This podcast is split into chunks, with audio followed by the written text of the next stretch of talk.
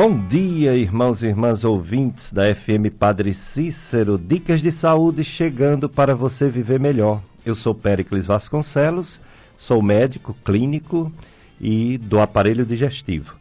Estou aqui com o Paulo Sérgio, a operação de som, e no telefone 3512-2000, para você participar, seja telefonando para enviar dúvidas, né, perguntas para a nossa convidada de hoje, ou seja, pelo WhatsApp, é o mesmo número, 3512-2000, você manda uma mensagem, um áudio para tirar dúvidas com a nossa convidada que vai falar sobre o Novembro Azul, que não é só câncer de próstata. Novembro Azul é sobre a doença diabetes, uma doença que atinge uma quantidade enorme de pessoas no mundo inteiro. 400 milhões de pessoas no mundo têm essa doença, meu Deus do céu. Se eu tiver errado, a doutora vai me corrigir aqui.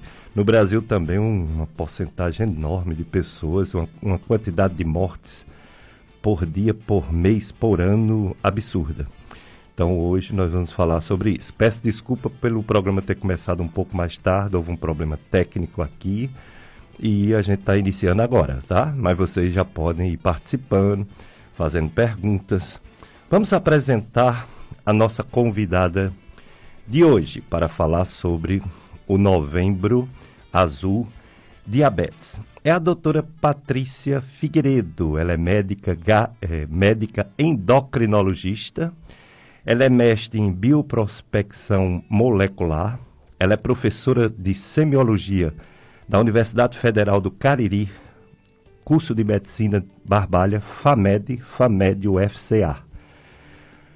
Bom dia, doutora Patrícia Figueiredo. Muito obrigado por ter aceito mais uma vez o nosso convite para falar sobre esse Novembro Azul Diabetes. Bom dia, é, eu fico sempre muito honrada, muito feliz, né, com imensa satisfação que a gente participa desse programa, né, pela segunda vez e com um coração cheio de alegria e satisfação.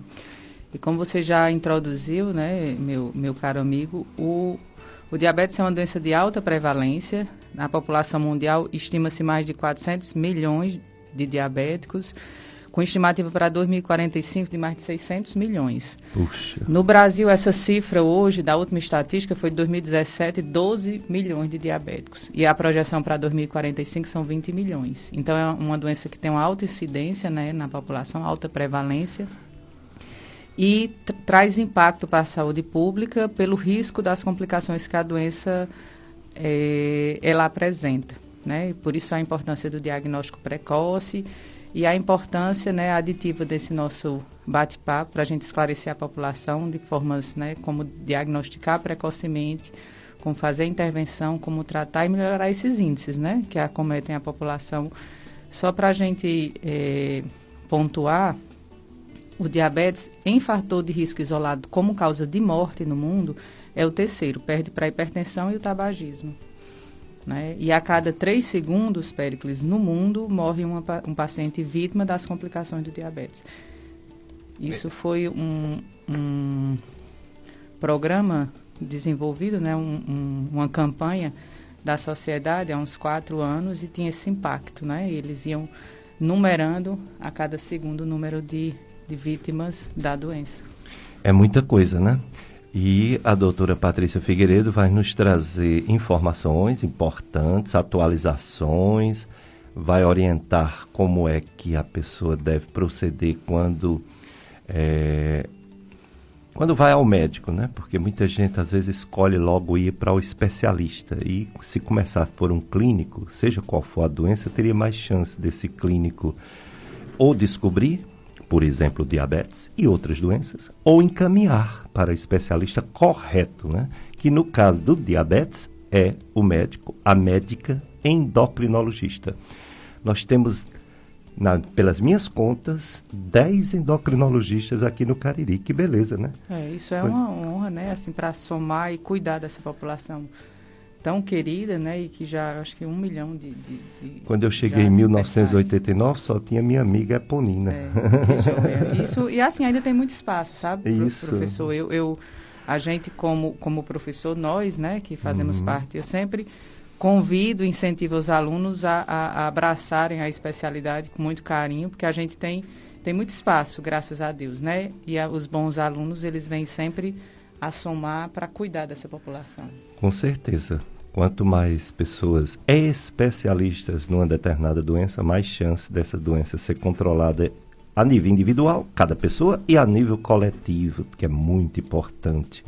A doutora Patrícia Figueiredo é professora universitária, é professora da, de semiologia, que é o estudo do exame clínico, iniciação ao exame clínico, exame geral do que o médico faz em todo paciente. Ela é coordenadora dessa semiologia na FAMED, Faculdade de Medicina do Cariri, que fica em Barbalha e é ligada à Universidade Federal do Cariri, UFCA. É ex-professora também da Estácio FMJ, é mestre em bioprospecção molecular e endocrinologista, especialista nas doenças endócrinos. E tem um consultório que eu esqueci onde é. Onde é o consultório, no doutora? Office, Cariri. No Office, né? Exatamente. Pronto. Então, para quem não sabia como eu que esqueci, no Office Cariri, doutora Patrícia. Nós temos muitos pacientes em comuns Sim, que vêm para mim. Aí é. quando eu vou enviar, a pessoa, logicamente, já sabe onde é. Não precisa nem abrir o, o Google para olhar. Mas hoje em dia o Google ajuda muito a saber onde é que estão nossos colegas, né? Que às vezes muda de consultório. Doutora Patrícia Figueiredo, eu li para poder fazer perguntas para você sobre diabetes e já tive logo um, um choque quando eu li que provavelmente metade das pessoas não sabem que tem Sim, diabetes. Meu verdade. Deus. Isso é algo muito importante, daí a importância desses programas educativos, professor.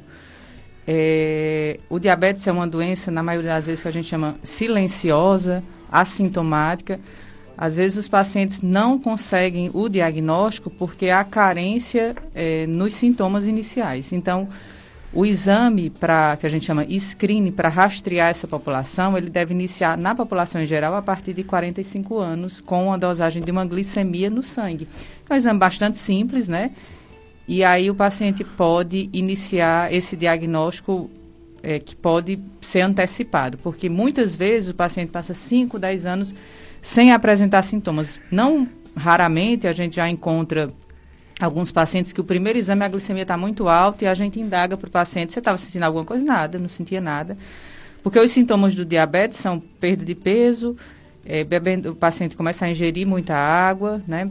aumenta a ingestão alimentar, que a gente chama polifagia, e, e aumenta a ingestão de líquido, que é polidipsia, mas di- dificilmente os pacientes eles vão apresentar esses sintomas, principalmente o diabetes tipo 2, que o retardo no diagnóstico pode ser muito grande se não for feito esse exame. E na população de risco, professor, que seria os pacientes obesos, os pacientes com doença familiar, pacientes que tiveram história eh, de diabetes gestacional, pacientes hipertensos, com alterações no colesterol, esse- essa dosagem da glicemia pode ser antecipada. Até em crianças, né? Crianças obesas, a gente sabe que a obesidade infantil hoje né, eh, tem uma, uma- um aumento exponencial dos casos devido ao comportamento alimentar, alta ingesta de carboidrato na alimentação faz com que esse número aumente vertiginosamente. Então, essas, essas crianças elas podem ser rastreadas com exames simples de glicemia. E a partir daí, uma elevação desses níveis pode chegar a um diagnóstico precoce e um tratamento para evitar as complicações, que é o que o nosso alvo, né, nessa população. Doutora Patrícia Figueiredo, é, você falou aí diabetes tipo 2, aí falou criança, falou adulto, a partir dos 45 anos começar a fazer exame, mas as crianças, né, bem cedo, pode se descobrir, pode estar com a doença. Então são vários tipos de diabetes e é, o que é o diabetes? Que doença é essa? O diabetes é uma doença que ela tem o, o- a, a alteração principal na glicemia, ou seja, o açúcar no sangue, né, vai estar alto. O contexto principal da doença seria isso: níveis altos de glicemia ou glicose no sangue, o açúcar no sangue. Esse distúrbio metabólico né, vai causar uma série de alterações nos pacientes se não estiver controlado. E nós temos dois grandes grupos, né, para que a população entenda, de diabetes. Tem uns subgrupos né, que não tem muito interesse, mas de uma maneira geral nós temos dois grandes grupos. O, o, principal tipo de diabetes seria o diabetes tipo 2, que é o hum. clássico, hum. que acomete entre, os indivíduos entre 40, quarta e quinta década de vida, que está muito relacionado aos hábitos alimentares, aos hum. costumes, à obesidade, o sedentarismo, a contribuição também familiar. Isso seria o diabético mais, o diabético mais clássico e o tipo mais comum. O outro subtipo seria o tipo 1, né? O tipo 1 acomete, e antigamente era chamado infanto-juvenil, né? Acomete mais a população jo jovem de criança, né? Até mais, no máximo, 30 anos. E esse diabético ocorre um fenômeno diferenciado que seria a destruição da produção do hormônio insulina no pâncreas desse paciente.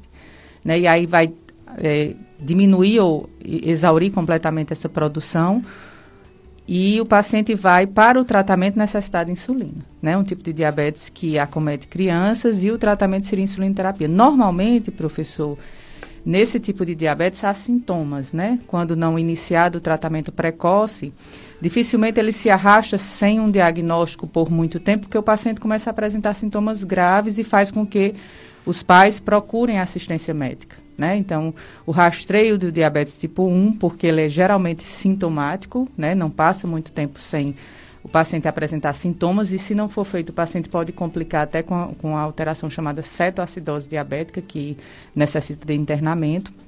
Mas a, o, o, tipo de diabetes que precisa de um diagnóstico precoce, de uma intervenção e de uma investigação, pelo fato de grande parte da população ser assintomático e desconhecer o diagnóstico, como você viu, esse número de 50% é um número assustador, mas é real.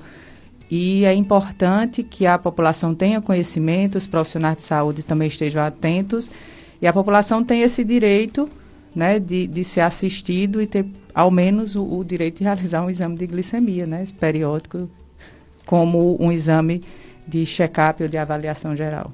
Com certeza é, o, o, o, um santo da Igreja Católica salesiano, São Domingos Sávio, ele faleceu com 15 anos e, pelo histórico, pela observação, provavelmente foi diabetes, num tempo que não existia insulina. insulina. Então, antigamente, as crianças que tinham diabetes tipo 1, eles não viviam muito anos, muitos anos porque não existia a insulina. Exatamente. Esse ano nós celebramos o centenário da descoberta da insulina.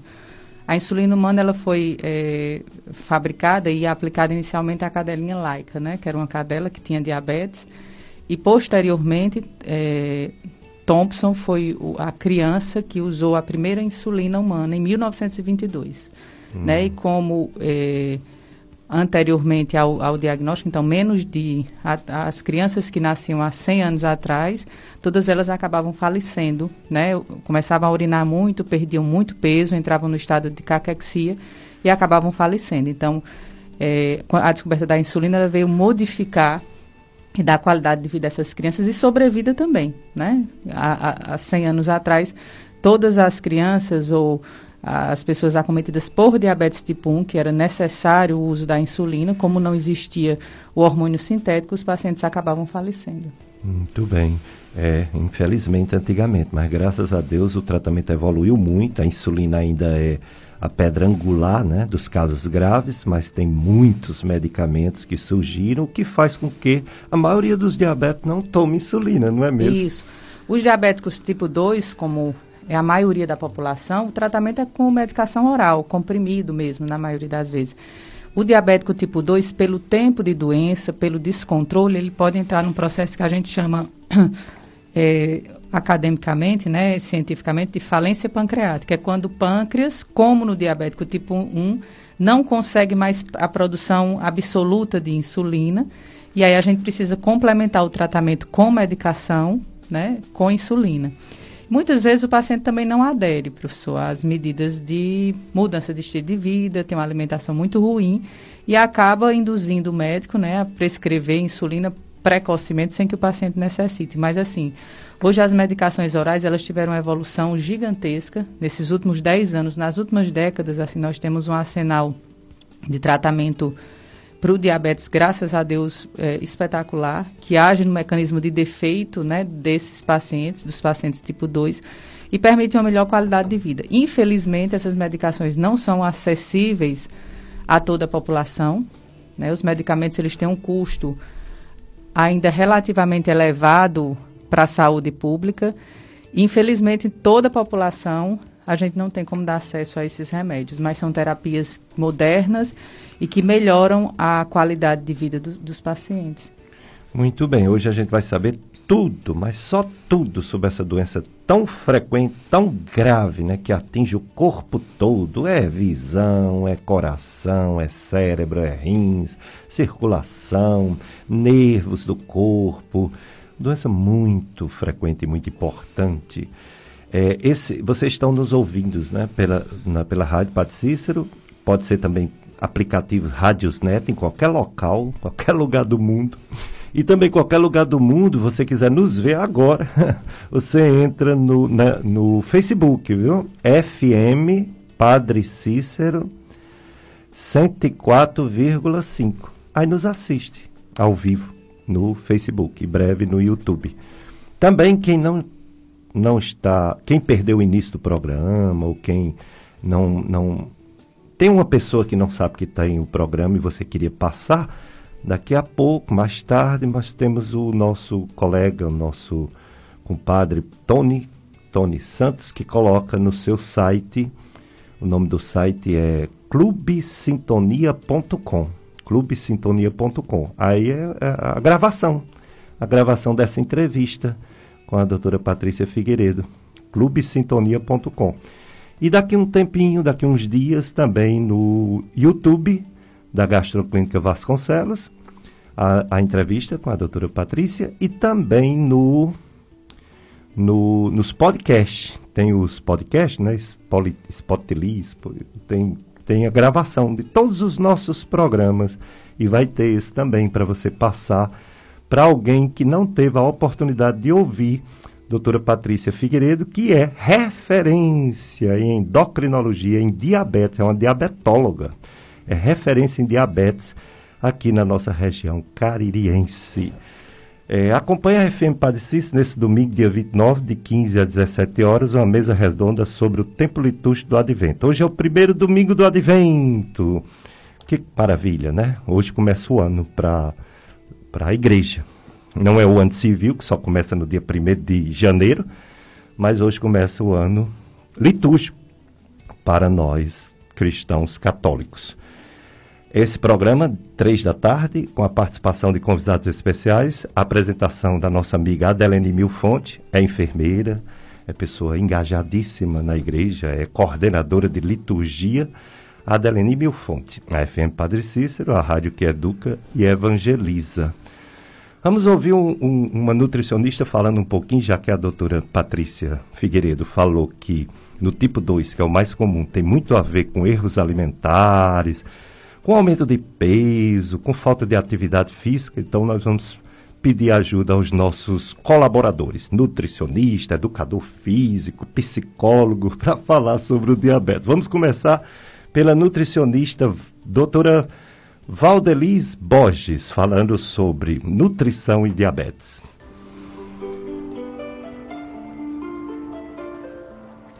Olá, eu sou Valdelis Borges, nutricionista clínica. Estou aqui para mais uma dica de saúde. A dica de hoje é sobre diabetes e alimentação.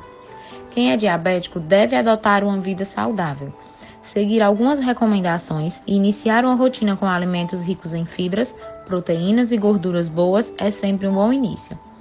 Vou citar alguns alimentos que podem te ajudar: grãos integrais, leguminosas, carnes magras, aves e peixes em geral gorduras boas, oleaginosas, leite e derivados também. Lembrando que sempre com muita individualidade, nem sempre o indivíduo tem apenas diabetes. Vale lembrar que os tubérculos como batata inglesa, batata doce, macaxeira inhame são alimentos saudáveis. Mas atenção, eles são ricos em um tipo de carboidrato. Também devem ser consumidos em pequenas quantidades, de acordo com seu plano alimentar diário. Muita atenção para os alimentos ditos como proibidos. São aqueles que possuem muita quantidade de açúcar, né? Um açúcar em excesso. Esse sim é o mais prejudicial. Açúcar e doces em geral, mel, geleia de frutas adoçadas, farinha branca, bebidas açucaradas como refrigerante, suco industrializado e até bebidas alcoólicas. É importante que a pessoa com diabetes adotem o hábito de ler rótulos, sempre, sempre antes de consumir pois o, açúcar ele aparece muito escondido nesses rótulos, em forma de glicose, xarope de glicose ou de milho, frutose, maltose, maltodextrina, açúcar invertido.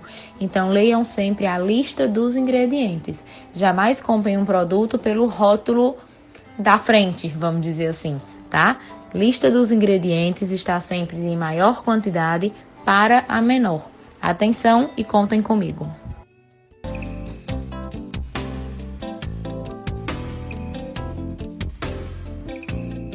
Dicas de saúde na sua FM Padre Cícero e também no Facebook, né?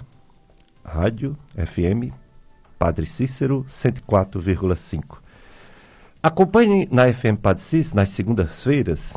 Por exemplo, essa segunda-feira, dia 30, passou já, né? Foi a missa. Então, vamos. Esse aviso já foi. Esse aviso já foi, Paulo Sérgio, que ainda está aqui na pasta. Pronto, esse aqui ainda está válido.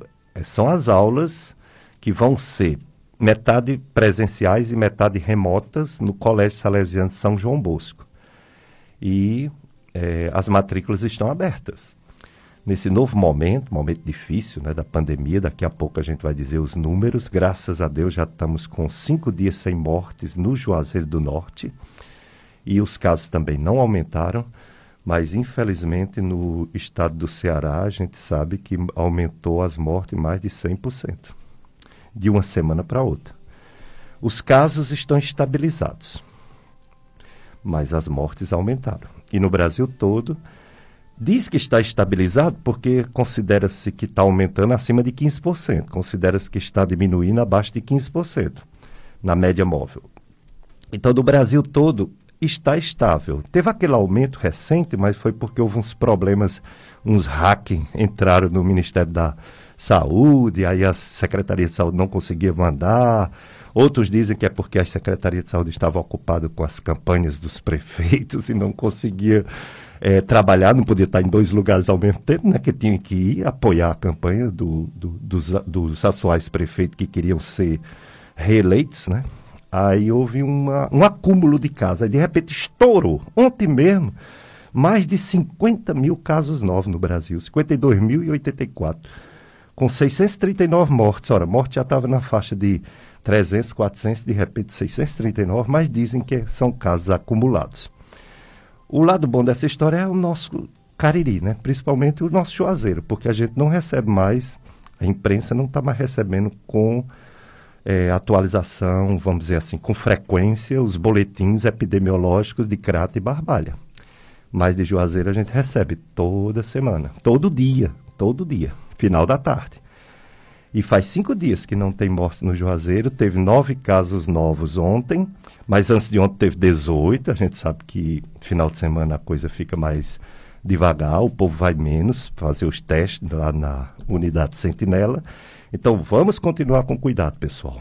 Uso de máscaras, é, distanciamento das pessoas, porque existe o risco de pegar mesmo se estiver próximo, é, evitar aglomerados e higiene. Higiene. Essa doença trouxe muitas mortes, muita coisa ruim, mas trouxe uma coisa boa, que é a, o senso de higiene que devemos ter. Lavar frequentemente as mãos, seja com esse álcool e gel, mas pode ser com água, sabão, sabonete. E ter cuidados, né? Não assoar o nariz na frente do povo, não espirrar, não tossir na frente do povo. São cuidados higiênicos básicos que às vezes a gente esquece ou não tem ou não faz esforço para ter. Então, o, as aulas do Colégio Salesiano, elas vão ser conforme a situação. Presencial, com poucos alunos, e uma parte remota. As aulas teóricas têm que ser remota mesmo, né? mas aquelas atividades mais práticas, de cálculos, de o professor mostrar como se faz, né? tem que ser presencial. Então, vai ter ensino robótica, vai ter material didático, tem a pastoral, que é tão importante né, para a socialização e para entender a, a doutrina cristã. Né? Dom Bosco fez questão da escola salesiana ter religião é importante. Muitos não acham, mas muitos acham. uma estrutura privilegiada que nós temos né, no Colégio Salesiano, com parques aquáticos, quadras, é, campos de, de atividade esportiva. Muita novidade para 2021. E a novidade maior é que agora o Salesiano, pelo primeiro ano, vai ter o infantil. Vai ter o infantil, né? Que não tinha. Então agora vai ser do infantil até o pré-vestibular. Telefone 2101 3770. 2101 3770. Você pode telefonar, você pode agendar uma visita. E é isso aí. Salesianos de Dom Bosco, com o sonho de mudar o mundo, a partir da juventude, juntos para você ser muito mais. Siga nossas redes sociais, arroba Salesiano de Juazeiro, Apoio FM Padre Cícero 104,5. Estou aqui com minha amiga, minha coordenadora, minha chefa. ela é chefe. Eu fui para a Estácia FMJ, ela era minha chefe lá. Aí ela saiu, foi para a UFCA. Oxe, ficou sendo minha chefe também oh, na, na UFCA. chefe de semiologia, de iniciação ao exame clínico, é nossa coordenadora. E ela, não só exame clínico, né, exame de, geral de medicina, mas a especialização, que é uma maravilha. As pessoas gostam muito de você, doutora Patrícia Figueiredo. É uma coisa, eu sei que você sabe, mas é uma coisa incrível. A alegria, a satisfação, a simpatia, a, a, o brilho nos olhos quando alguém fala de você oh, lá no consultório. Isso, né? O pessoal gosta muito de você. Isso é muito bom, né? Eu acho que esse é o objetivo de todo médico, de toda médica, é ter uma empatia né, com seus pacientes, porque a, só funciona o tratamento se a pessoa tiver confiança no é, seu médico, na sua médica. Né? E procurar melhorar, né? Eu acho que eu sempre falo para os para os alunos e para o próprio, próprio paciente, né? Acho que a meta principal do médico é tentar aliviar qualquer tipo de dor, né, professor? Assim, dor física, sofrimento do paciente, e às vezes o paciente precisa desse acalento, né? Na Com alma, certeza. no coração, que eu acho que o papel do médico não é só medicar, né, diagnosticar, mas confortar o paciente, trazer conforto sempre. Eu acho que isso é a máxima que nos rege e essa é a nossa missão como profissional de saúde, né, complementando toda a nossa condição, essa é a missão. É a missão. De Deus. A missão de curar, ela acontece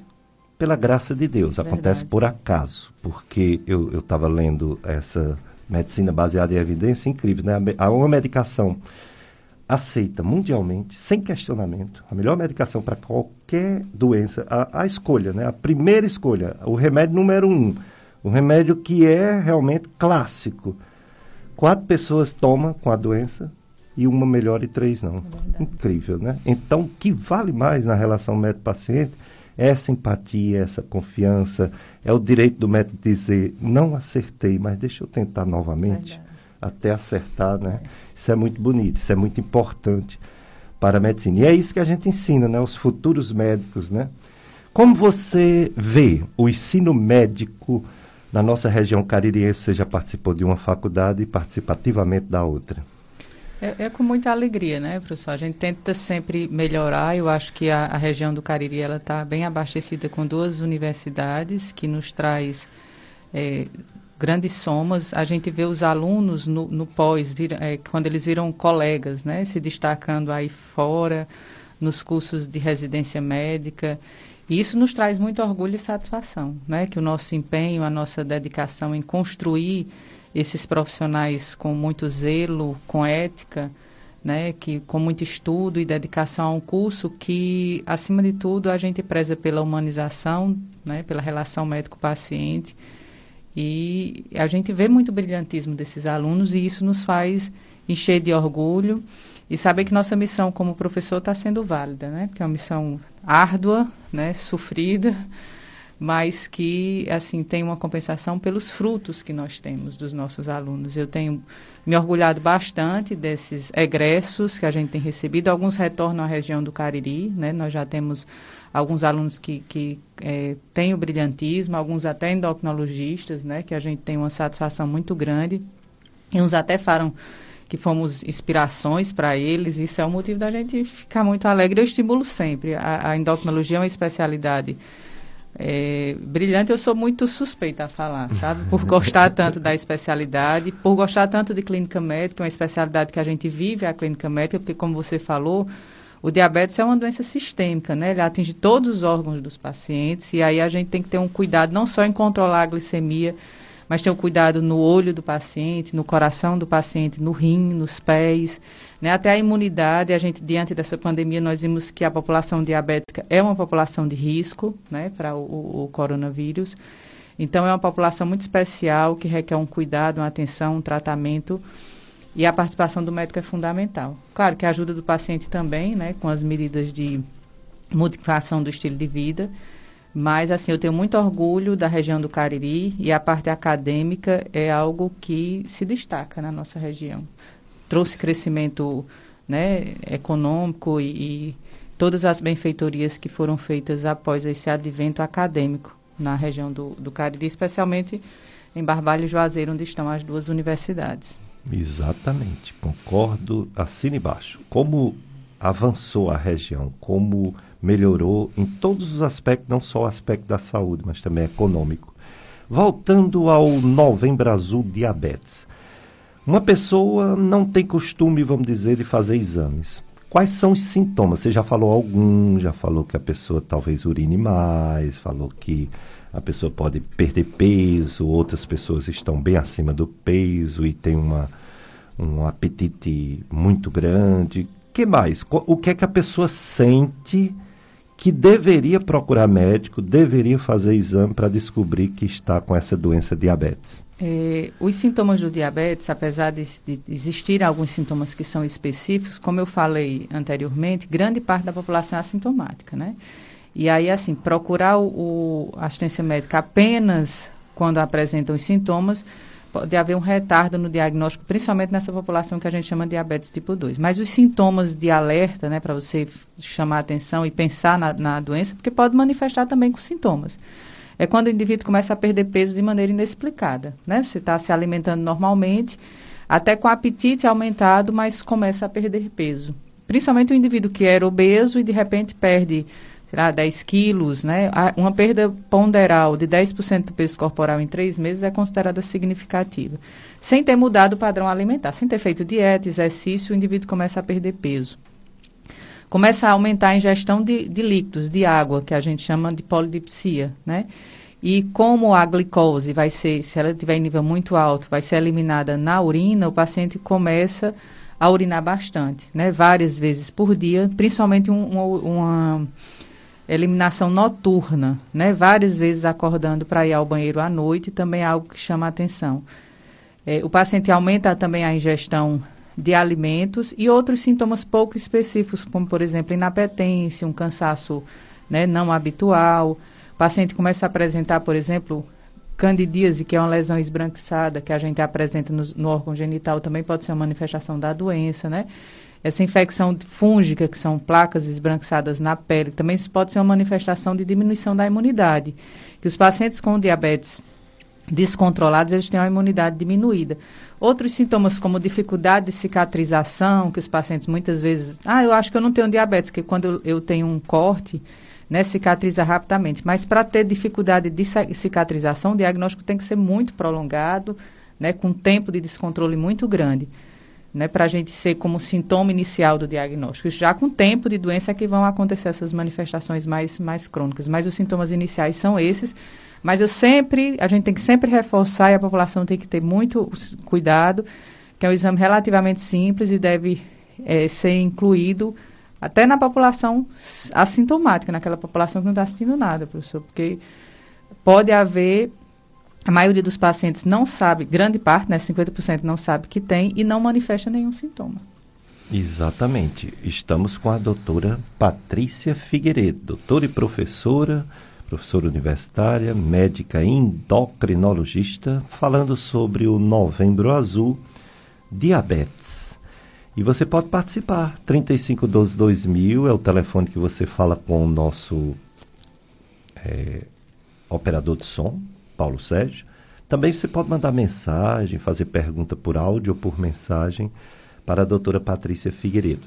Hoje é o primeiro domingo de Advento. Advento a gente lembra logo do Natal, né? E tem que lembrar mesmo, porque o Advento tem dois aspectos, né? O aspecto do Natal, uma coisa que já aconteceu e que a gente comemora, é a segunda maior festa cristã. Tem gente que pensa que é a primeira, porque parece que é a maior. E ela é a maior mesmo, né? Porque ela é universal. Mas a maior festa cristã é a Páscoa. Depois é o Natal. Mas não é só o Natal, o Advento.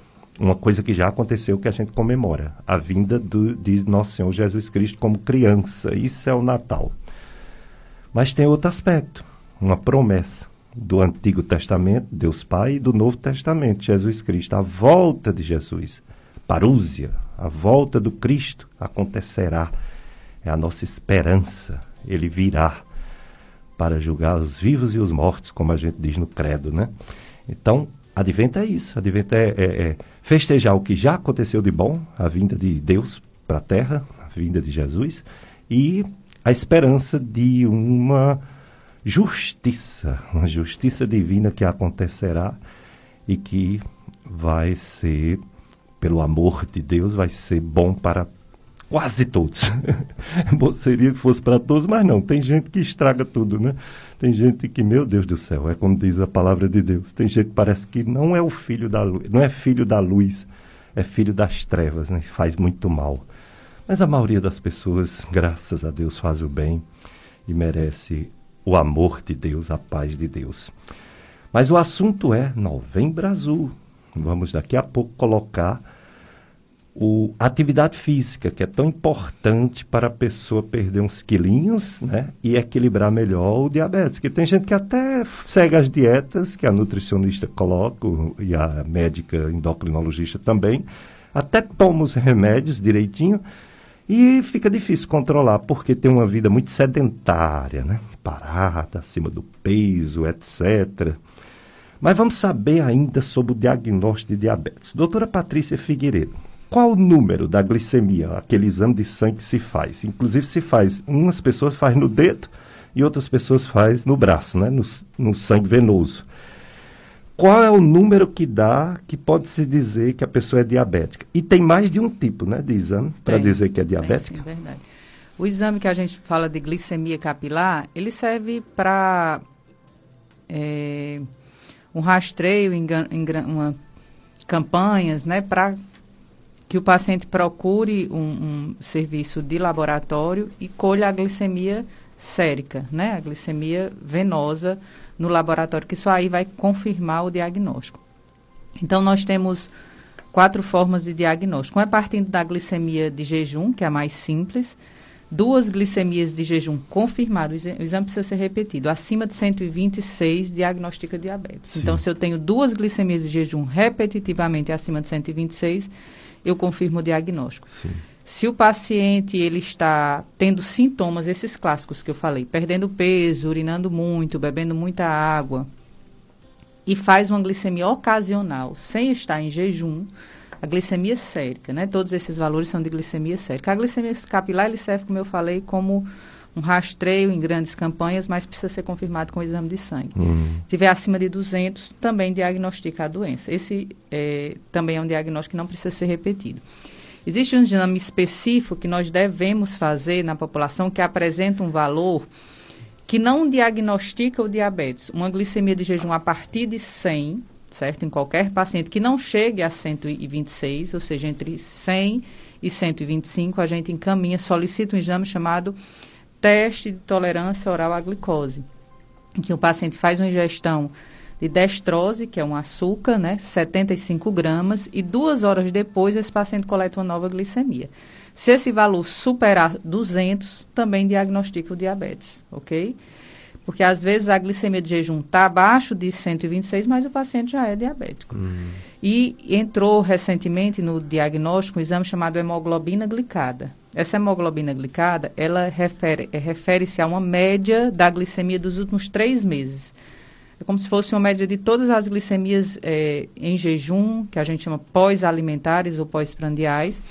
E se esse valor for superior a 6,5, esse exame também precisa ser repetido, a gente também diagnostica o paciente como diabético. Então, são quatro ferramentas que a gente tem para o diagnóstico que é importante a, a avaliação do, do médico, né? E sabendo que esses exames, professor, muitas vezes na repetição o paciente é, quer fazer uma dieta, tirar toda a alimentação, todo o açúcar, porque a gente sabe que a restrição de açúcar e carboidrato já faz parte do tratamento. Aí o nível baixa, né, para realizar o exame, e o paciente tem um falso diagnóstico. Então, na verdade, a gente recomenda que o paciente mantenha a alimentação padrão que ele já vem seguindo para realizar um segundo exame, para confirmar, certo? Exato. Porque às vezes o paciente, não, eu, eu quero melhorar a minha dieta, organizar tudo, fica às vezes uma semana sem ingerir nada e o exame dá uma, quando não é um valor tão elevado, pode baixar e não diagnosticar. Então, a forma correta é ele manter a alimentação habitual que ele já, já vinha seguindo. Ou seja, é um exame que se na véspera comer muito pode aumentar e não ser diabetes, e se na véspera comer pouco pode esconder um diabetes. Né? Mais né? Por isso precisa ser mais confirmado. Ou menos, mais né? ou menos, exatamente. Pois é, vamos ouvir agora o professor de Educação Física, Renan Torquato, das dicas. Vamos se movimentar. A Organização Mundial de Saúde falou que pode ser evitado muitas doenças. Agora foi uma confirmação de um estudo bem grande, viu? e pode aumentar a longevidade. Se vive muito mais, se faz atividade física é, no mínimo três vezes por semana. Se for seis vezes por semana, aí é que aumenta a longevidade a saúde e evita as doenças. Vamos ouvir o professor de Educação Física, Renan Torquato.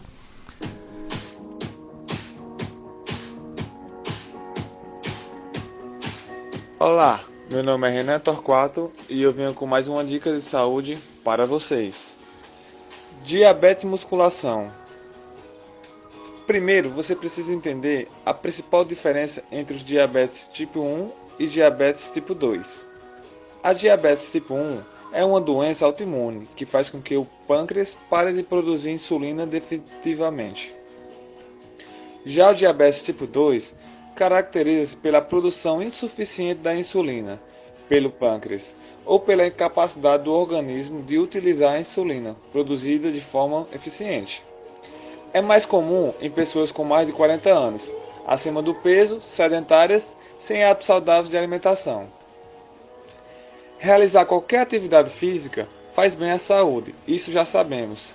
Agora precisamos saber que a pessoa que tem diabetes, se for realizar treinamento de força, então contribui bastante para que o corpo se torne mais sensível à insulina isso faz com que os níveis de glicose no sangue diminuam. Outros benefícios da musculação ao portador de diabetes deve-se ao aumento da massa muscular, que proporciona uma elevação da taxa metabólica basal. Em outras palavras, como o exercício com peso exige maior gasto de energia, ocorre mais queima de carboidratos e de gordura durante todo o dia.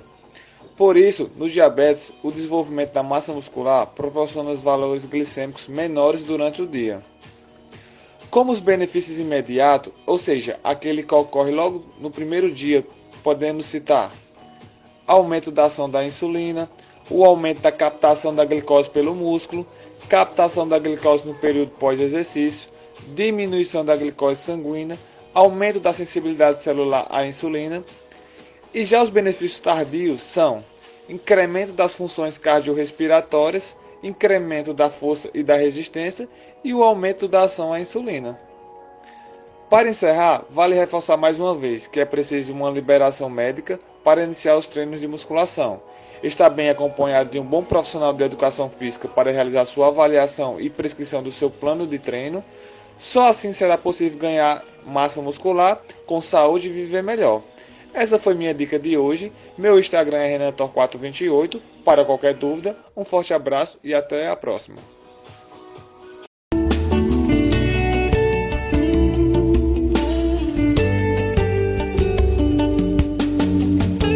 Dicas de saúde na sua FM Padre Cícero e também no Facebook FM Padre Cícero 104,5. Estou entrevistando minha amiga minha chefe, é a grande médica conhecida, doutora Patrícia Figueiredo, professora universitária e médica endocrinologista, falando sobre o Novembro Azul.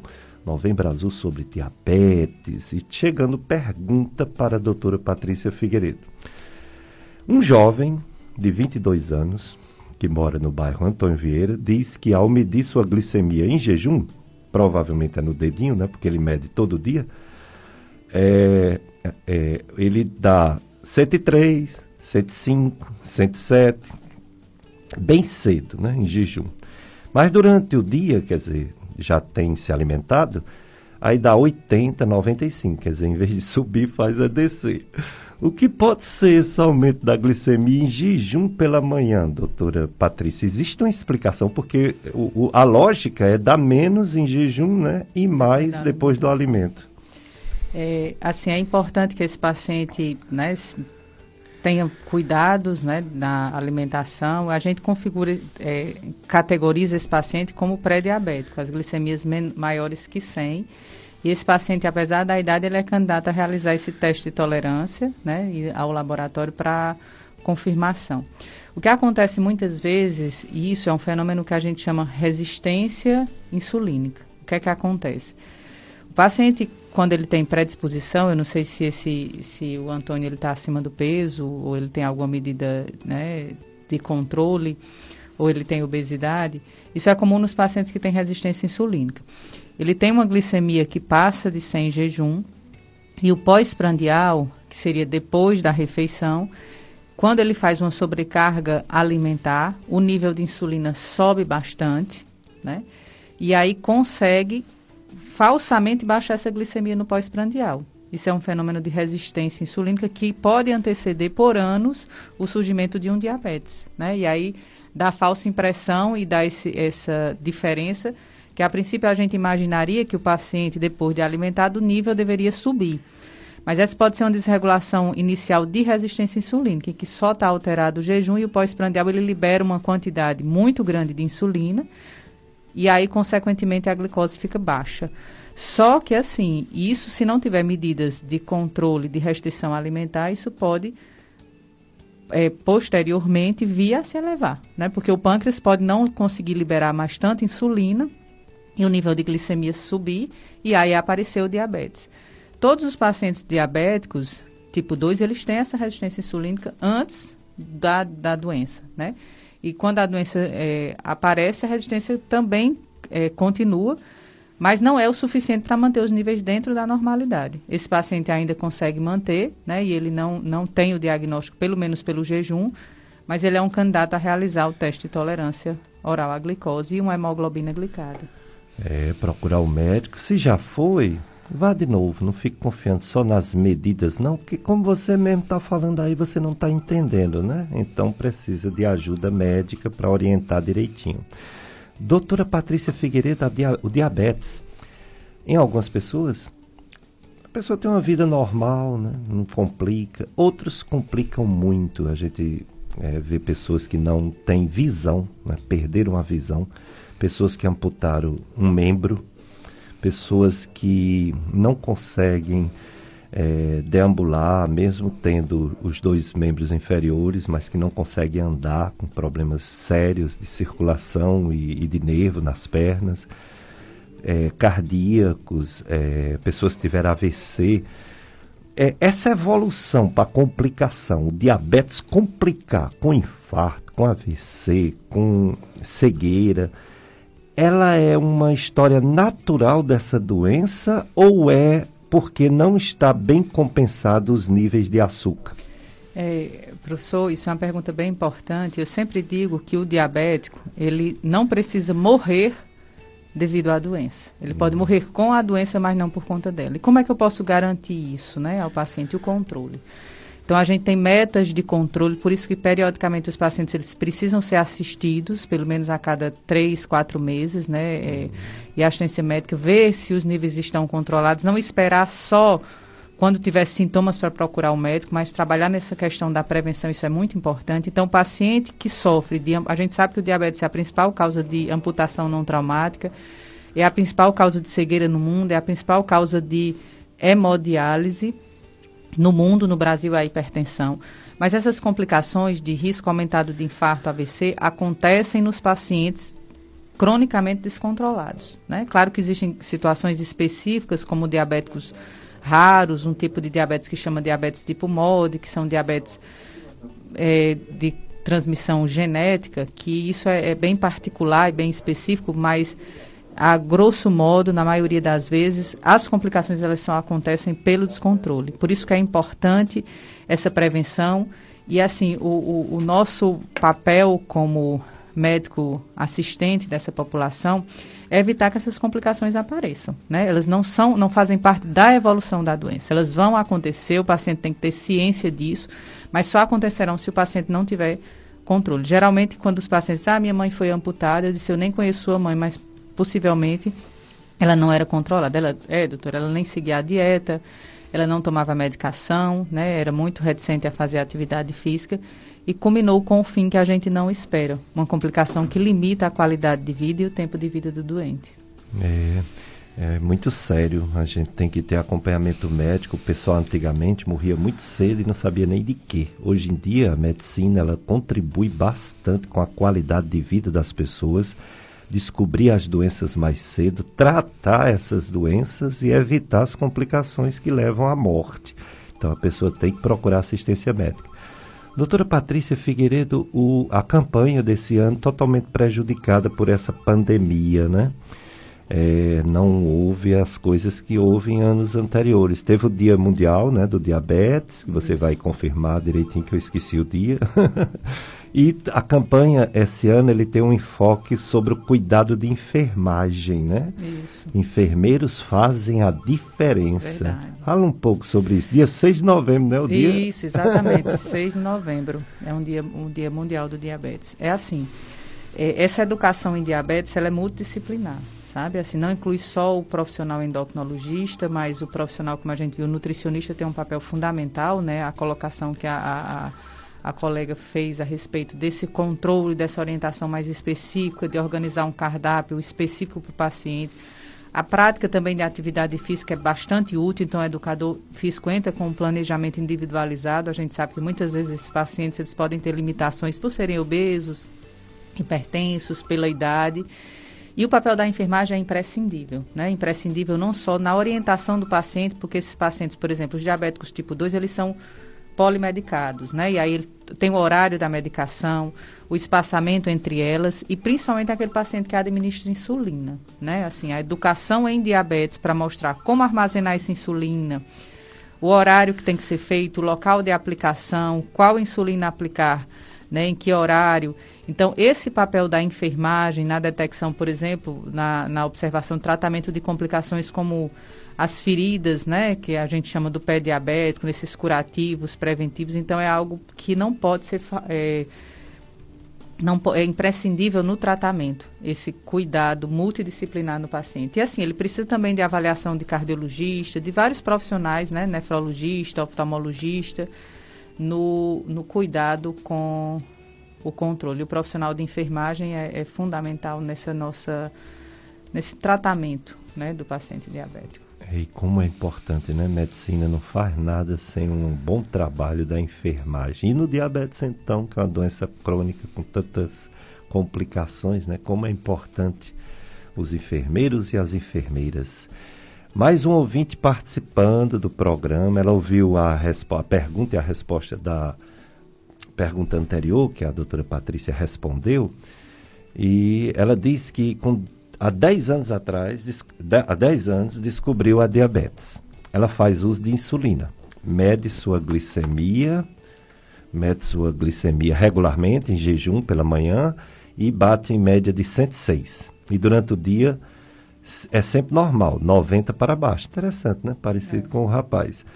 O que pode ser esse aumento somente pela manhã? Quer dizer, dois casos e eu pensei que isso era incomum, doutora Patrícia. É, na verdade, Explique segundo, de novo. Na verdade, o segundo caso, hum. ele já é um ele, é. ele não é um paciente sabidamente diabético, a segunda já é uma paciente diabética, né? isso. né?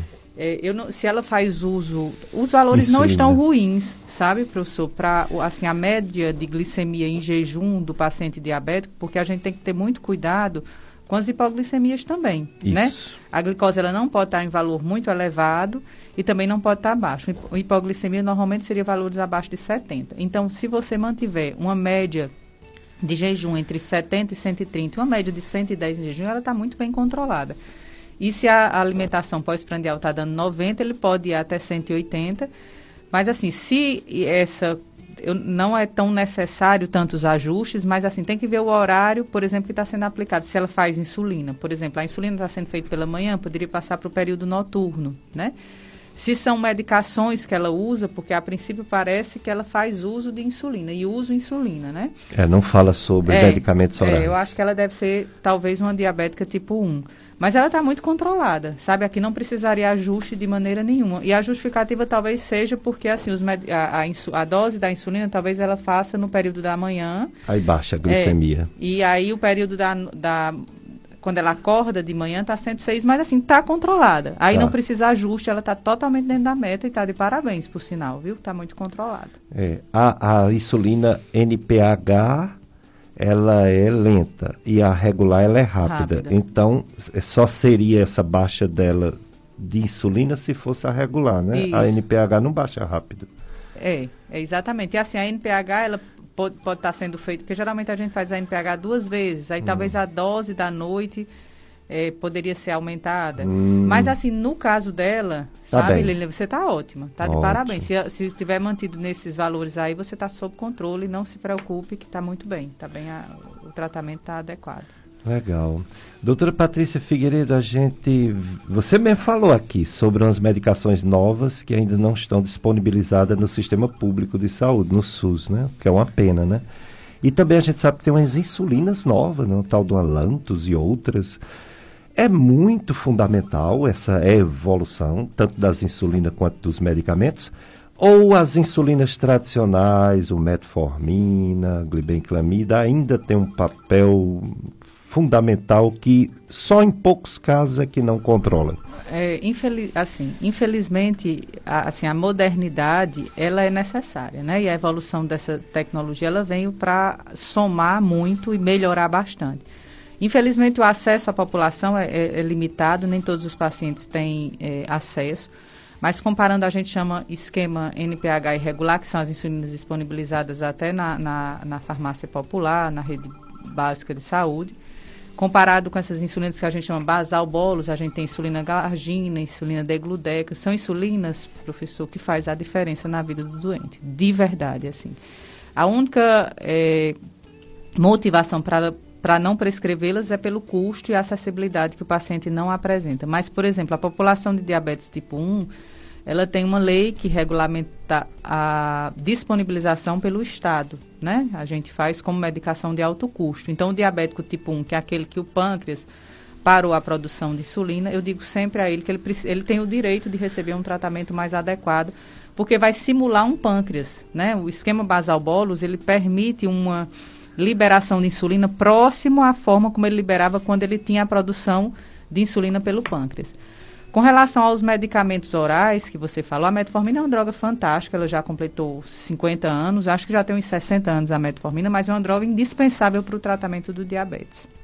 Barata, disponibilizada gratuitamente, é uma ferramenta muito útil para o diabetes tipo 2, ah. certo? Porém, a glibenclamida, professor, eu tenho uma ressalva e eu não prescrevo mais. É um medicamento que tem uma variabilidade glicêmica gigantesca e o paciente faz... Porque o paciente que mais apresenta complicações é aquele paciente que apresenta uma variabilidade glicêmica. O que é isso? Hiperglicemia, ou seja, glicoses muito altas, e hipoglicemia, quando a glicose vai lá para baixo.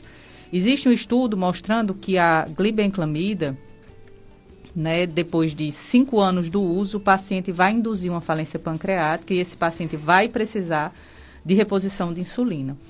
E aí é uma medicação que a gente pode substituir na rede SUS, a gente vai aprender, né, até a trocar essa glibenclamida pela a, a glicazida, que é uma sulfonilureia da mesma classe, que tem menos variabilidade glicêmica.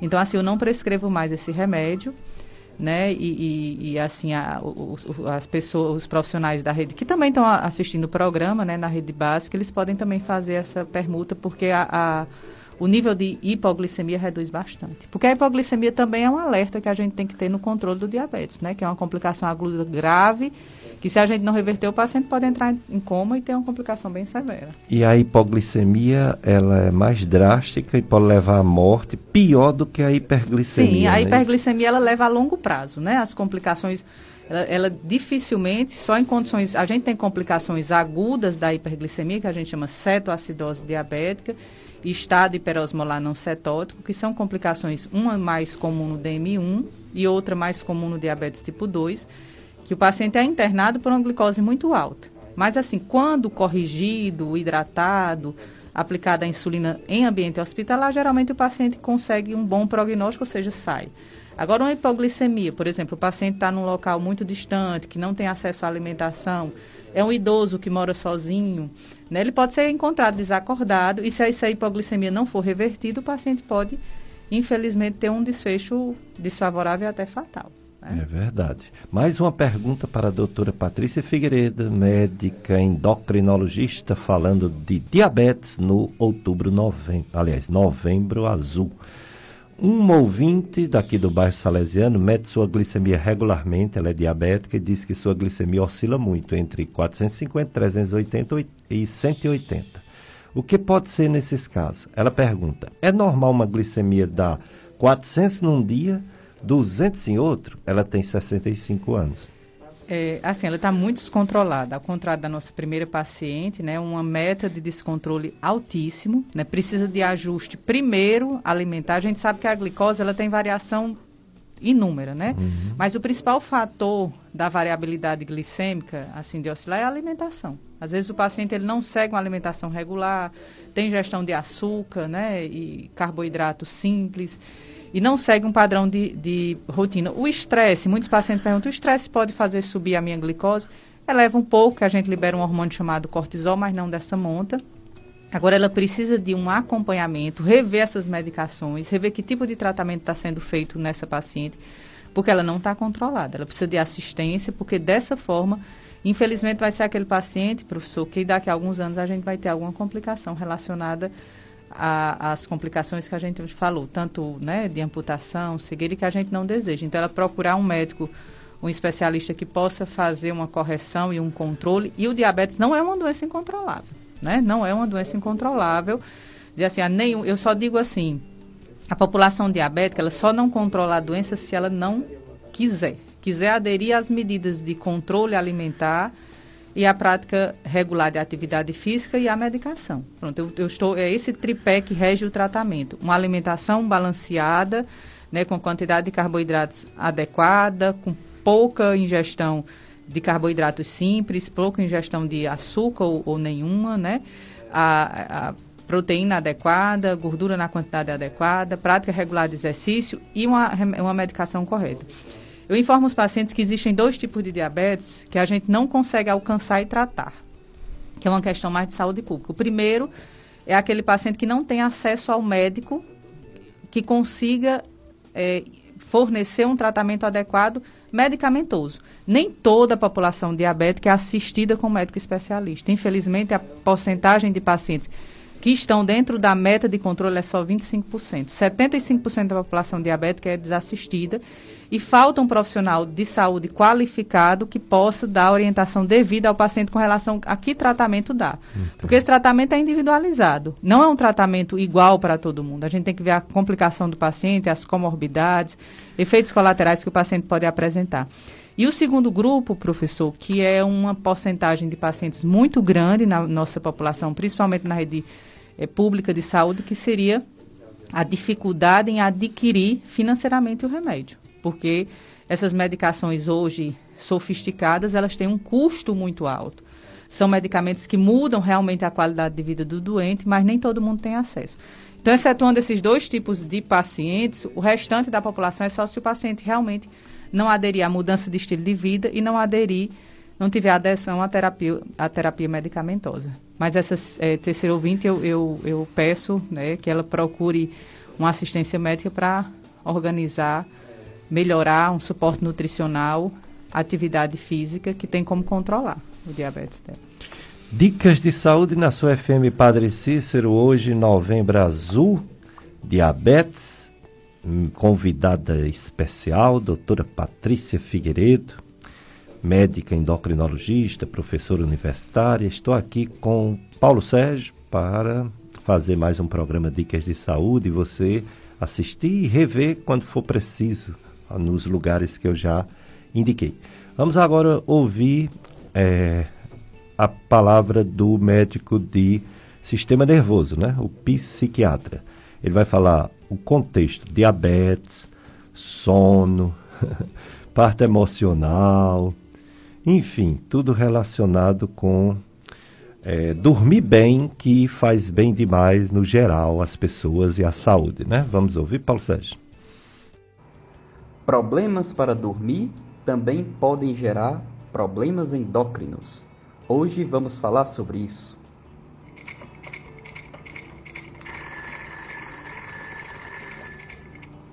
Bem, pessoal, eu me chamo Pericles, sou médico do sono. Ainda estamos no Novembro Azul, mês dedicado à saúde masculina. E como hoje estamos falando sobre diabetes, por que não unir esses três fatores. Vamos começar falando sobre um problema muito comum na população masculina. Pessoas que têm sonolência durante o dia, pessoas que roncam pela madrugada, têm paradas na respiração, têm uma alta chance de serem portadores de uma doença chamada apneia do sono. Pessoas com apneia podem ter mais chances de ter a síndrome metabólica, Além disso, um aumento no nível do açúcar no sangue nos testes de tolerância à glicose. Apesar dessas evidências ainda estarem em estudos, em descobertas, pode ser importante um homem portador de apneia ter cuidado com a alimentação e também tratar o problema maior, a apneia do sono, para não propiciar problemas de obesidade e também de diabetes. Do mesmo jeito, é a insônia. Pessoas que dormem uma ou outra noite mal é completamente normal, mas infelizmente existem diversos indivíduos que passam dois, três, seis meses dormindo mal, seja no início da noite, seja no meio da noite. Insônia também está associada ao aumento da chance dessa síndrome metabólica obesidade e também uma, uma confusão, uma bagunça em hormônios importantes relacionados à saciedade, à fome, como a leptina e a grelina. Então, dormir bem faz com que a gente tenha menos apetite e não tenha risco de ganhar peso de forma excessiva.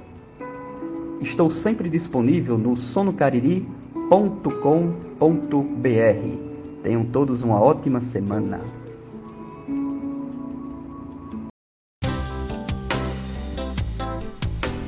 Dicas de saúde, FM Padre Cícero, a rádio que educa e evangeliza.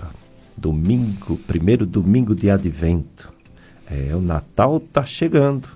Natal com pandemia, né? vai ser tudo diferente, infelizmente. Mas, se Deus quiser, próximo ano, vacina para a maioria das pessoas e uma doença mais no mundo, infelizmente. Vamos conviver com ela como estamos convivendo. Só que ela está ganhando da gente, né? Muitas mortes, muitas doenças. No futuro, a medicina vai conseguir reverter e, se Deus quiser, vamos continuar, né? Lutando, porque essa não é a última virão, virão outras e a vida continua, infelizmente não para os que foram ao óbito, né? Mas a gente continua lutando, a ciência avançando, descobrindo vacinas, descobrindo remédios e 2021 vai ser um ano de esperança já. 2020 em relação a essa doença foi um dos anos mais tristes da história da humanidade, todos os tempos, muito triste. Perguntas para a doutora Patrícia Figueiredo, médica endocrinologista, professora da FAMED UFCA.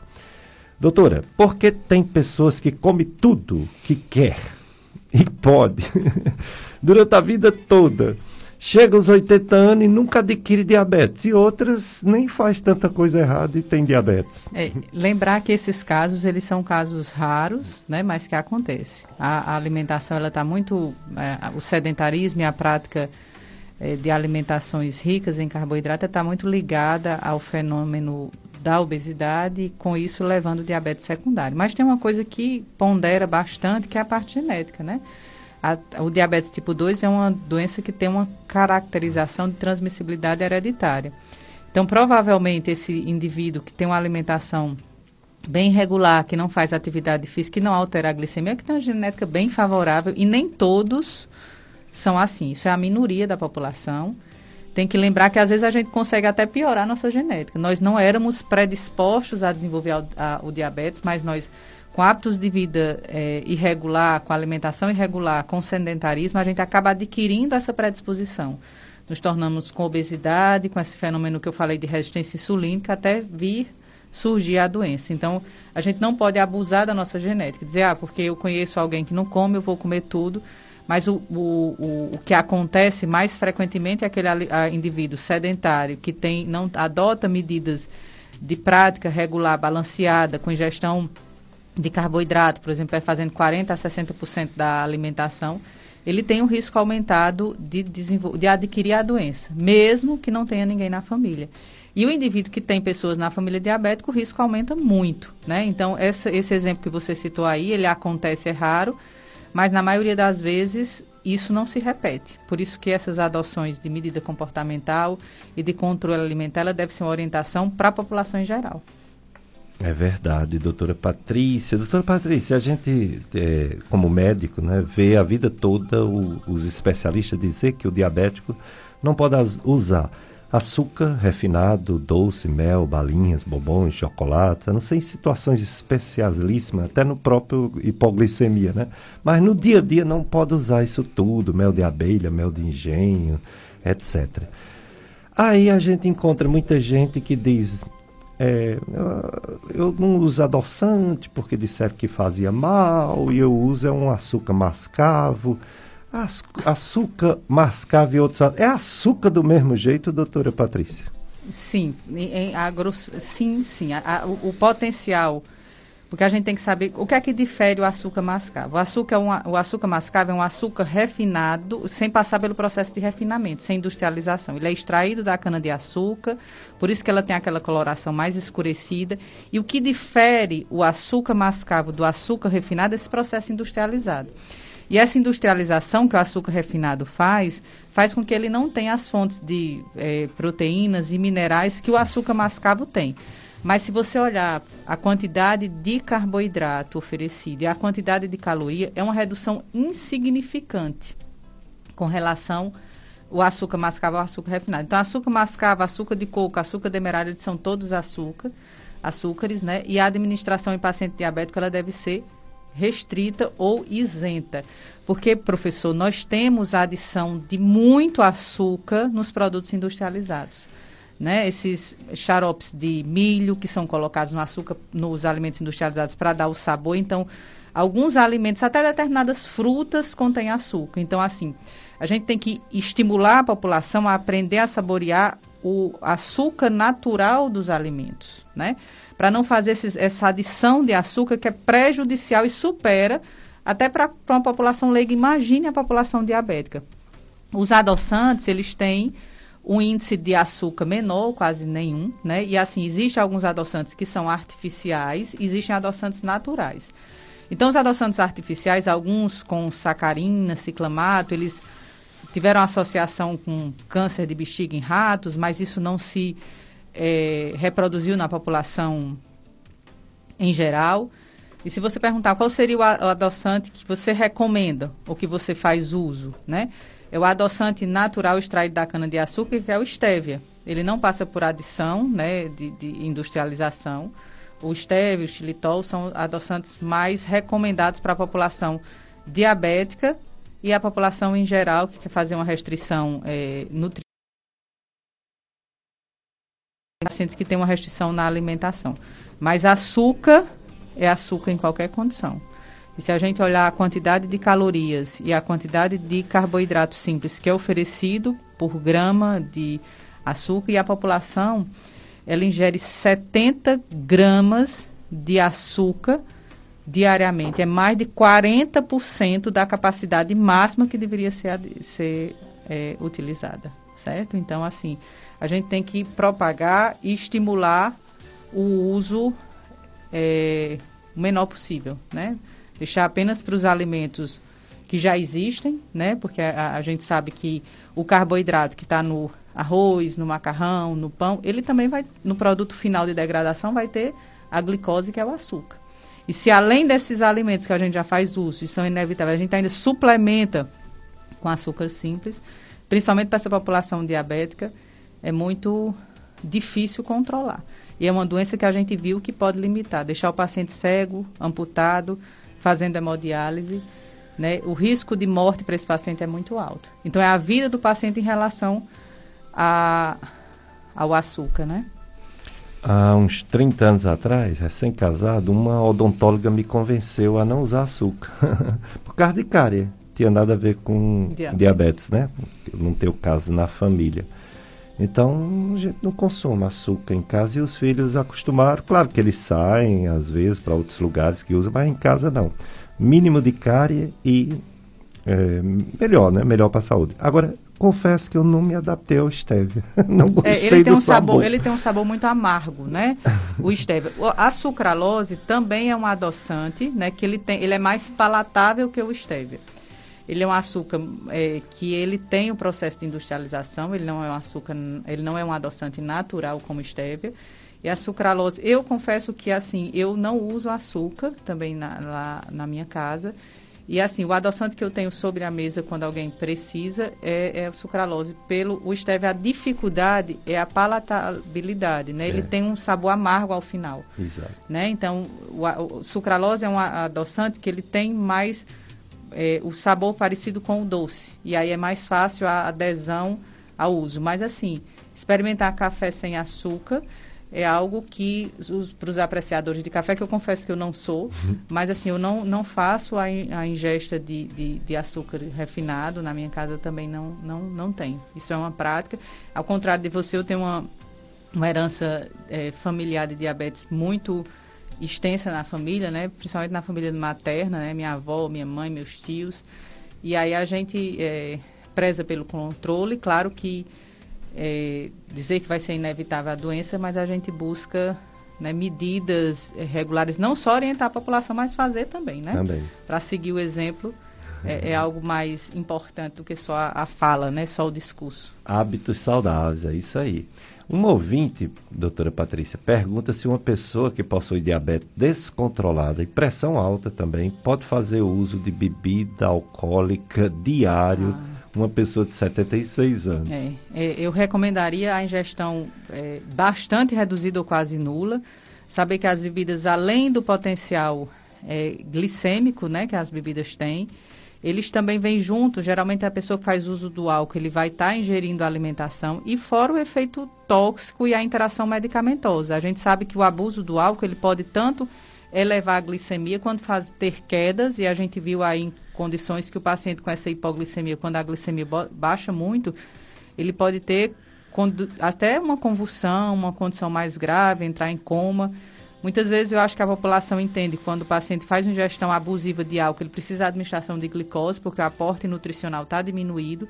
Então, não é recomendação. Então, eu oriento a esse indivíduo, se for um ouvinte ou familiar de alguém, que faça o controle da ingestão alcoólica, porque diariamente a ingestão não é saudável para nenhuma população. Imagine um indivíduo diabético descompensado e hipertenso. O risco é bastante alto, né? O álcool é um açúcar, né? Com Etanol. certeza, exatamente. Então né? não tem como tem controlar potencial. bem, né? Às vezes as pessoas dizem, qual é a cerveja que tem... A, a, uma, existem cervejas que não têm a, é, a adição de, de, do glúten, né? Mas açúcar todos têm. Todo né? álcool já é o açúcar. É, fora a condição da metabolização e de interação medicamentosa que existe, né? Diminuindo tanto, ampliando a potência de alguns fármacos, quanto inibindo essa potência e piorando o descontrole ou servindo para descompensação. Então, é uma precisa mudar o estilo de vida desse nosso ouvinte ou, ou familiar que esteja nos assistindo. Amigo ouvinte, sugira para seu é, parente de 76 anos a cerveja zero álcool. Pode ser que ele se adapte. É, eu estou rindo, mas realmente é a única cerveja que não contém álcool é zero álcool, né? E talvez algumas ainda tenham um pouquinho, né? Tem. Mas pelo menos é pouco. É, já a Vila. Opa, deixa eu dizer aqui se ela se pode dizer o nome dela ou não, para não expor a nossa querida ouvinte, né? É, mas ela disse que podia dizer o nome dela. Vilani do bairro São Miguel pergunta se o xilitol, é o xilitol que a doutora terminou de falar, é um tipo de açúcar ou é um tipo de adoçante? É um tipo de adoçante. Inclusive ele pode ser até, ele pode ir até o fogo, ao fogo, né? Você pode usar porque alguns adoçantes eles não podem ser, por exemplo, a sucralose, ele não pode ser adoçado, é, ido ao fogo porque com a temperatura, né, ele perde as propriedades. Mas é um açúcar usado na culinária e pode ir para preparações né, diets. Então pode ser usada e é, é uma composição natural junto com, com stevia. No tempo que eu era endocrinologista. Você já foi endocrinologista também, professor? no tempo que eu era psiquiatra, oh, no tempo Deus. que eu era reumatologista, quando eu voltei para o Juazeiro, eu sou daqui, em 1989, oh, eu tinha que ser tudo. tudo. era um médico generalista. tudo, tudo, tudo. Nós não tínhamos para quem mandar, né? E o pessoal eu falava que não podia usar o bolo, né? Por causa do açúcar, o, tudo, né? Pudim, torta, etc. Aí as pessoas diziam, mas como é que a gente vai viver? Aí eu disse, aí nesse tempo tinha a Ana Maria Braga na Globo, ah, né? Sim. Eu disse, faça como a Ana Maria Braga, ela não bota um adoçante em pó e faz o bolo. Ah, mas não tem mais Ana Maria Braga. Quando eu falo. Agora a nutricionista orienta, tem, né? Direitinho. Tem, tem. E assim, lembrar que também tem a, a preparação da farinha, né, é, que é um carboidrato simples, então a gente não deve abusar dessas preparações ricas em carboidrato, a gente tem que procurar né, usar farinhas né, mais integrais, né, colocar é, esses, às vezes com fruta, né, tortas de banana, né, para que o potencial glicêmico diminua. Porque assim, não é porque é um bolo feito com adoçante que eu posso comer o bolo inteiro. Né? Eu tenho que também ter um controle. Tudo precisa ser controlado dentro da medida necessária, com avaliação nutricional, para que a gente não passe da necessidade diária de ingestão de carboidrato. Porque às vezes as pessoas ingerem quase 80%, 70%. Tem gente que é 100% da alimentação é só carboidrato. Aí, infelizmente, sobrecarrega não é a pâncreas que resista a esse, essa oferta tão grande de açúcar no sangue, né? É verdade. Paulo Sérgio, vamos colocar agora o psicólogo, é o, o, o psicólogo cognitivo comportamental Robson Sales, que vai falar sobre a psicologia e o diabetes.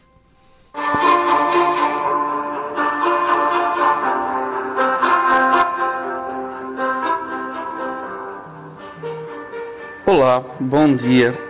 Me chamo Robson Salles, sou psicólogo clínico e venho aqui para mais um Dicas de Saúde Mental.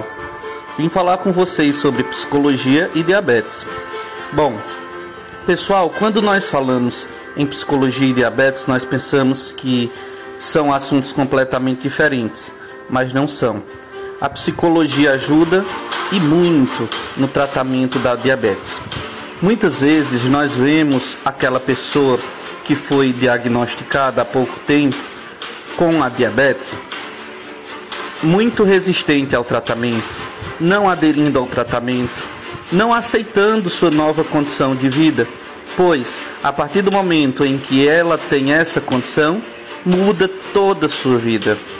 E aí muitas vezes não aceita. A psicologia então entra para ajudar este paciente a melhorar sua qualidade de vida, a trabalhar seus sentimentos, suas emoções, a trabalhar o todo, para que ele possa viver melhor, para que ele possa estar melhor, vivendo assim uma integridade, uma integridade para uma busca de uma qualidade de vida.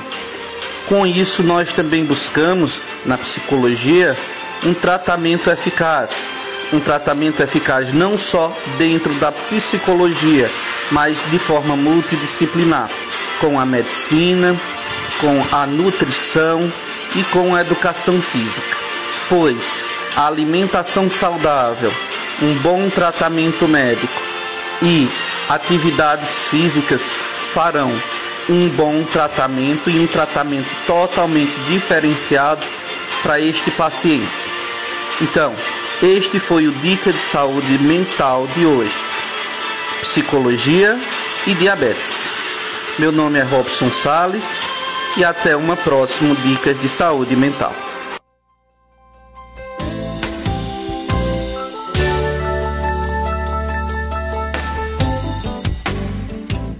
Dicas de saúde na sua FM Padre Cícero, que do que evangeliza. Eu sou Péricles Vasconcelos, médico clínico, clínico, é, clínica médica, né? E gastroenterologista, que é doenças do esôfago, estômago, intestinos, fígado e pâncreas. É, fígado, às vezes eu, é, eu, eu, não posso divulgar que sou hepatologista. Aí o pessoal diz, chega para mim e diz, doutor Pérez, me indique um hepatologista. Eu digo, eu? Aí o senhor é, eu digo, sou da Sociedade Brasileira de Hepatologia, porque no Conselho Regional de Medicina a gente só pode colocar duas especializações. Aí eu sou clínico, prova de título e gastro. E de hepatologia, mas eu não posso tirar o clínico, que eu é. sou professor das faculdades, como clínico também, não como gastro, mas eu sou também de fígado. E a doutora Patrícia Figueiredo é médica endocrinologista, professora universitária, veio falar sobre esse Novembro Azul Diabetes.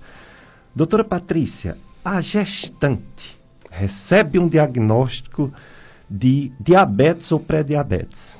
Como vai ser agora a vida dela? É só no período da gestação, esse diabetes gestacional, ou ela será, a partir daí, uma diabética igual aos outros diabéticos. É, existe outro grupo né, de pacientes que é o diabetes gestacional. Né? Classicamente, o diabetes gestacional ele acontece por volta da 24ª a 28ª semana.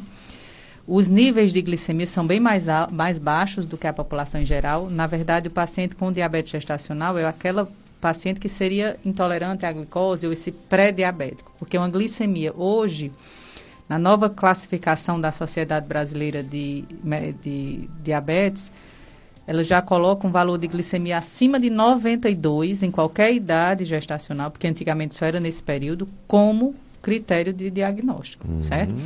Então, normalmente, terminando a gestação, esse diabetes é revertido, né? Porém, existe um risco de desenvolvimento da doença em 50% dos casos, uhum. certo? Então, a, a, a, gestante que reverteu a doença, que na maioria reverte no pós-parto, ela tem que ter um cuidado com relação tanto à monitorização dessa glicemia, fazer, realizar exames periódicos para detecção, como a adoção de medidas de vida saudáveis, né? Com restrição de carboidrato na alimentação, prática regular de atividade física, para evitar a, o desenvolvimento no futuro diabetes geralmente reverte. Existem gestantes que continuam diabéticas após a, a, a gestação.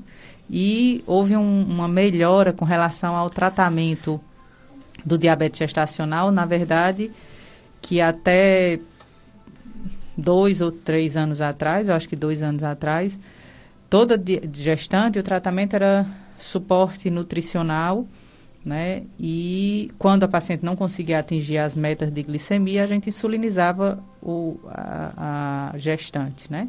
O tratamento no, durante a gestação do diabetes é exclusivamente com insulina.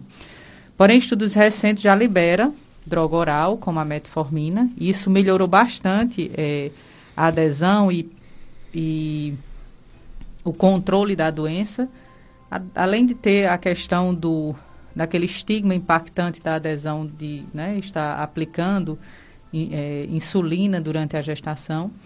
Está se tornando uma medicação extremamente segura né, nos consensos. O Brasil ainda não tem uma, uma aprovação, mas a gente já faz o uso com bastante segurança. Os estudos assim a longo prazo de acompanhamento, tanto das gestantes quanto das crianças, mostraram uma segurança no uso dessas medicações durante a gestação.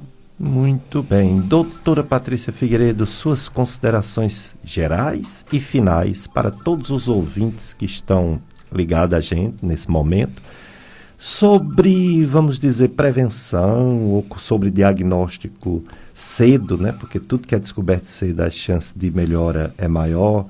Quais suas orientações para a população em geral sobre essa doença tão importante, diabetes? É, eu recomendo a todos os ouvintes, né, que estejam assistindo a rádio, estejam atentos, né, a sempre a, adotar práticas regulares, né, e controle alimentar saudável, com restrição principalmente de carboidratos simples, né? A gente sabe que essa quantidade só deve ser até 40% da ingestão diária, isso o nutricionista consegue fazer uma elaboração dietética, independente do indivíduo ser diabético ou não, como medida preventiva. E regularmente ter o hábito de praticar atividade física. Isso vai diminuir até as, as predisposições de caráter genético, né? Aquele paciente que tem uma herança familiar importante diabético, quando ele adota essas medidas, a redução da incidência e do, da apresentação do caso ao longo da vida, ele reduz bastante. Está sempre atento na detecção e na realização de exames de glicemia, principalmente a partir dos 45 anos, e na população obesa, hipertensa, população de risco, é, mulheres que tiveram história de diabetes gestacional, ou as pessoas que têm uma predisposição familiar muito grande, também realizar o exame de glicemia, que é um exame bastante simples, barato, custo bastante acessível à população. É, procurar o médico quando apresentar esses sintomas né, específicos que a gente falou, como perda de peso, urinar muito, beber muita água, um cansaço excessivo, turvação visual, que são alterações é, importantes que o paciente pode apresentar. E estar tá sempre atento, e eu sempre digo que assim, o, o, a fase final do diabetes não é esta. Assim, todo, eu, eu diagnostiquei o diabetes e agora, doutor, eu vou terminar a minha vida cego, amputado, fazendo hemodiálise, vou ter um infarto, vou ter um AVC, vou ter uma ferida que não vai cicatrizar. Isso só vai acontecer a você que está ouvindo a nossa rádio, que é diabético, que não aflinja seu coração por isso, só se você estiver descontrolado. E como eu falei, o controle hoje ele é acessível à maioria da população, principalmente quando ele consegue né, é, aderir à, atividade física e o controle alimentar e faz uso da, da medicação adequada. Infelizmente, como uma questão de toda doença de saúde pública, por incidir na população de uma maneira tão alarmante, nem toda a população tem acesso a um tratamento adequado. Isso nos deixa é, com o coração realmente é, bastante aflito, né? Às vezes a gente acompanha os pacientes na rede pública de saúde e a gente vê a diferença, infelizmente, do acesso. De coisas assim tão simples, às vezes eu, eu, eu chego a me emocionar, sabe, é, professor, do, do, do uhum. da pequena ajuda que a gente faz, assim, do pequeno ajuste que a gente faz, de não acreditar que existam pessoas numa condição tão desfavorável, com tão pouco acesso à saúde, com tão pouco acesso às orientações, e assim, a gente que consegue, eu passei um tempo afastada do serviço público, né, uns três ou quatro anos afastada, e eu retornei há um ano. Isso é, é, é de uma forma que nos dá bastante alegria, né, de poder contribuir com a melhora da, da população. A gente vê como, como fazer diferença na vida do paciente. Às vezes uma orientação simples. Eu, eu uma paciente uma vez disse, doutor, eu tenho 10 anos que eu tenho diabetes. E eu achava que diabetes era muita água no sangue. Não, isso não é uma piada, isso na verdade é para mostrar a falta de orientação, como as pessoas são humildes, como às vezes as pessoas não têm acesso ao mínimo, que a gente imagina que, que, né, que a capacidade de todo mundo é igual, mas infelizmente a acessibilidade ao tratamento adequado, às informações devidas, elas não são acessíveis à população de uma maneira geral. Mas a gente tem que lutar para isso, tem que lutar para melhorias do SUS, para melhoria de acesso à saúde, que todos nós temos direito a isso, né?